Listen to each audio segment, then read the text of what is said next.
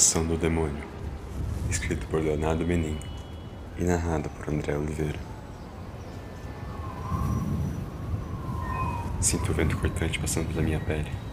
Ele vem com a neve e castiga meu corpo, que mesmo com o traje ainda arde e sofre. Nova York em dezembro é assim mesmo.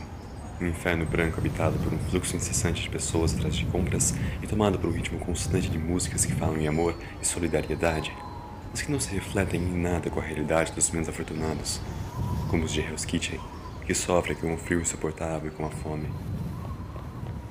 Agora enfrento esse frio enquanto pulo da beirada de mais um prédio. Corro o mais rápido que posso. Não tenho muito tempo a perder. Não é a primeira vez que enfrento essa cidade nos seus dias de humor mais letal, mas nunca antes precisei me expor de tal forma por tanto tempo. Mas é necessário. Preciso encontrá-los e o quanto antes. Meu nome é Matt Murdock. Quando criança, sofri um grave acidente com lixo radioativo que mudou minha vida para sempre. O acidente deixou meus sentidos superapurados. Eu sou capaz de ouvir e sentir como nenhum outro homem pode. Porém, ele não só deu, também tirou. Desde aquele momento, meu mundo se escureceu. A cegueira foi o presente que eu ganhei da vida. Não parece muito justo, mas eu descobri que o mundo é assim mesmo.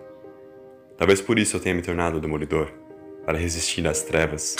Penso nisso agora enquanto salto desesperado entre os arranha-céus procura de uma pista que me leva para dentro das sete crianças desaparecidas e dos criminosos que as raptaram. Está em todos os tabloides, desde o Clarim até mesmo o New York Times. Sete crianças são raptadas em plena luz do dia no Hell's Kitchen. Uma turma do colégio St. Mary estava se agrupando na frente da instituição. Esperavam pelo ônibus que iria os levar para um passeio no centro de Manhattan. A professora, responsável pela turma, foi buscar a mochila que uma aluna tinha esquecido na sala. Ficou num pequeno grupo com quatro homens passou por elas, de maneira sutil e ardilosa, levou-as consigo. As sete crianças. Levaram arrastando-as pelos braços e logo em seguida, não muito à frente, jogaram-as numa van e com eles logo foi embora. A ação foi rápida. Não levou mais que dois minutos. Quando a professora voltou, atraída pelos gritos desesperados das crianças que tinham ficado, já não havia mais sinal nem da van, nem dos malfeitores. Por que eles fizeram isso? Ninguém sabe ao certo. Pedir resgate, nós sabemos que não é a intenção. A família das crianças nem teria como arcar com o preço de um resgate. Tráfico infantil? Provavelmente. A ambição desses homens não conhece limites. Me vejo encontrando eles. Imagino como vai ser. Minha mão afundando seus estômagos. Meu pé deslocando suas mandíbulas e... Não. Não é isso que eu devo fazer. Eu devo levá-los à justiça. Sim. Isso é o correto. Mas Deus... Como eu desejo acabar com suas vidas miseráveis. Assalto na sétima avenida. É muito longe. Mas eu devo desviar? Devo parar minha busca para enfrentar outro problema? Não. Não. Dessa vez a polícia vai ter que dar conta. Lembre das crianças. O tempo está passando. Espera. Podem ser eles. Rapidamente para o meu movimento, que ia na direção contrária do chamado. Isso escorrega e quase caio. Não se distraia, Matt. Persigo eles por 12 quadras. Na quinta já conseguiu despistar a polícia, mas não a mim. Mesmo distantes, ainda ouço o som dos pneus em atrito com o chão molhado, as buzinas dos carros que quase são atingidos em movimento de fuga, e ainda, mesmo fora do alcance da minha audição, sei que eles estão rindo, gargalhando, porque acredito que conseguiram escapar. Todos, vocês estão fodidos. Eles param em frente a Luxus. É óbvio. Nossa, como eu não pensei nisso antes. A Luxus é uma boate frequentada pelos criminosos mais influentes da cidade, os chefes do crime organizado de Nova York. Me pergunto se Fisk está envolvido nisso. Bem, ficarei sabendo disso em breve. Agora me resta esperar onde eles sair. Permaneço em silêncio num beco em frente à porta dos fundos do prédio. Eles deixaram o carro aqui atrás também. Deve estar indo para uma área mais exclusiva da boate. Um homem bêbado se aproxima de mim. Chega cambaleando com uma sacola na mão e quase cai na minha frente. O cheiro dentro da sacola lembra de um. de um. de algum resto de frango assado. O que você quer? Pergunto a ele. Você é o diabo? Talvez. E você faz pactos mesmo? Porque eu tava precisando de um dinheirinho pra comprar um pouco de comida e uma biritinha. E aí você tem aí? Ah, essa é muito pouca. Eu quero mais. São eles. Estão indo em direção ao veículo. Olha, cai fora antes que eu quero esses dentes e você já não possa comer mais nada. Quem você pensa que é, bro? Feliz Natal. Me aproximo deles. São três. Um a menos em relação aos que procuro. Mas não importa. Já descubro se são eles ou não. Chego e já dou um soco no que estava mais próximo da mim. O empurrando em direção à janela do carro se quebra. Os dois se assustam. Um deles se recupera mais rápido e tira do bolso uma faca. O outro cata uma corrente que estava no chão. Quando a faca chega bem perto e avança com ela em minha direção. Desvio com facilidade. Puxo seu braço e com um golpe do meu punho quebra. O outro lança sua corrente e me acerta no rosto. Caio devido à dor e o mais próximo se aproveita para se lançar em meu pescoço.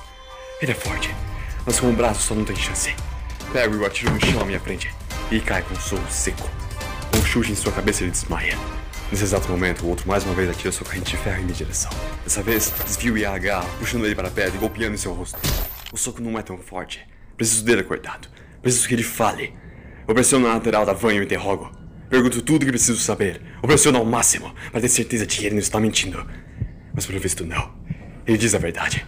Sinto não somente sua voz, mas seu coração, que bate no íntimo acelerado, mas não varia enquanto ele fala.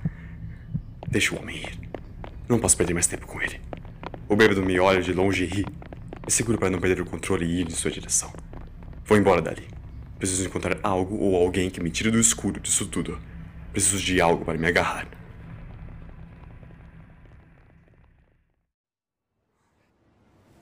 Rodo a cidade por mais horas e horas. Derrolo criminosos de todos os tipos, desde trombadinhas até políticos corruptos.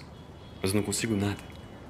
Deus, por que eu sou a única pessoa que parece se importar com isso? Que a polícia não dê a mínima para mim já era esperado. O departamento sempre buscou holofote e reconhecimento acima de tudo. Algo que eles não vão conseguir, ajudando a encontrar um punhado de crianças pobres, de famílias que não têm relevância nenhuma na mídia. Me enoja esse sistema.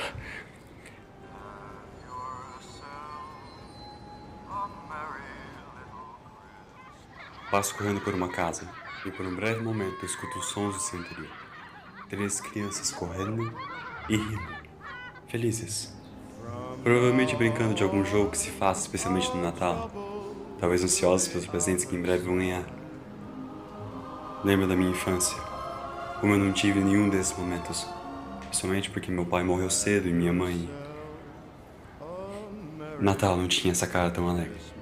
Os sons que eu lembro com saudade era do cântico que ressoava da igreja velha de Hell's Kitchen. O povo costumava se reunir lá no Natal, tocar um pouco de calor e celebrar suas fés em dias melhores. Eu não entrava lá dentro, ficava lá fora no frio. Achava que talvez assim, sofrendo, Deus fosse me devolver o que tinha tirado. Mas chega, agora não é hora de lembrar. Apesar de que. Acho que agora é tarde demais para afastar o passado. Sem querer, estou novamente no Hell's Kitchen o bairro em que eu nasci e passei a maior parte da minha vida. Sinto o cheiro do lixo na rua, ouço as brigas de casais nos prédios, piso na calçada esburacada. Não preciso enxergar para saber com certeza onde estou. Parece que meu inconsciente me trouxe aqui por um motivo. Será que ele está tentando me dizer que minha jornada acabou? Que não tem mais para onde ir ou o que fazer? Porque o Hell's Kitchen é isso, onde a esperança acaba, onde você se choca com a realidade e aprende a viver com ela. Mas não é justo! Mas as crianças, elas podiam mudar isso, se tivessem tido a chance. Caminho agora, derrotado, exausto. Meu corpo balança os primeiros passos e quase cai. Não, Matt, não desista ainda. É o que diziam quando falhavam em me convencer a entrar na igreja.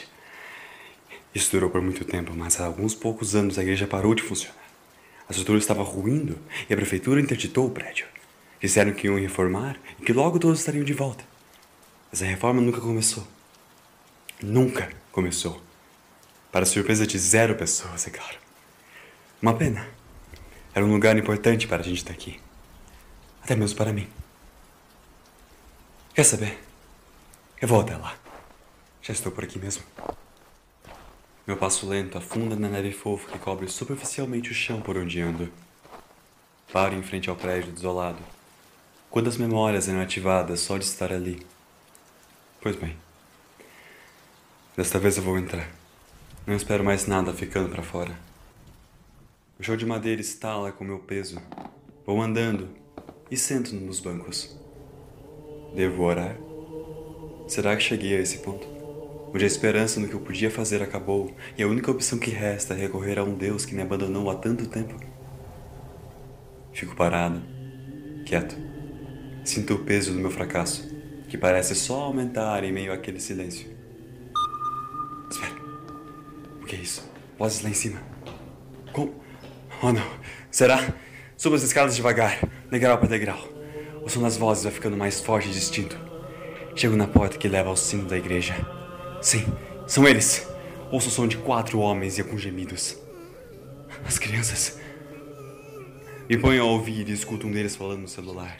Ele combina com a pessoa do outro lado da linha como eles vão fazer para entregar os pacotes. Alguns para dentro do país e outros para fora. Verbos desprezíveis. Pega impulso para entrar e acabar com todos, mas antes. Espera. Ele se despede do outro, chamando de Montanha. Montanha.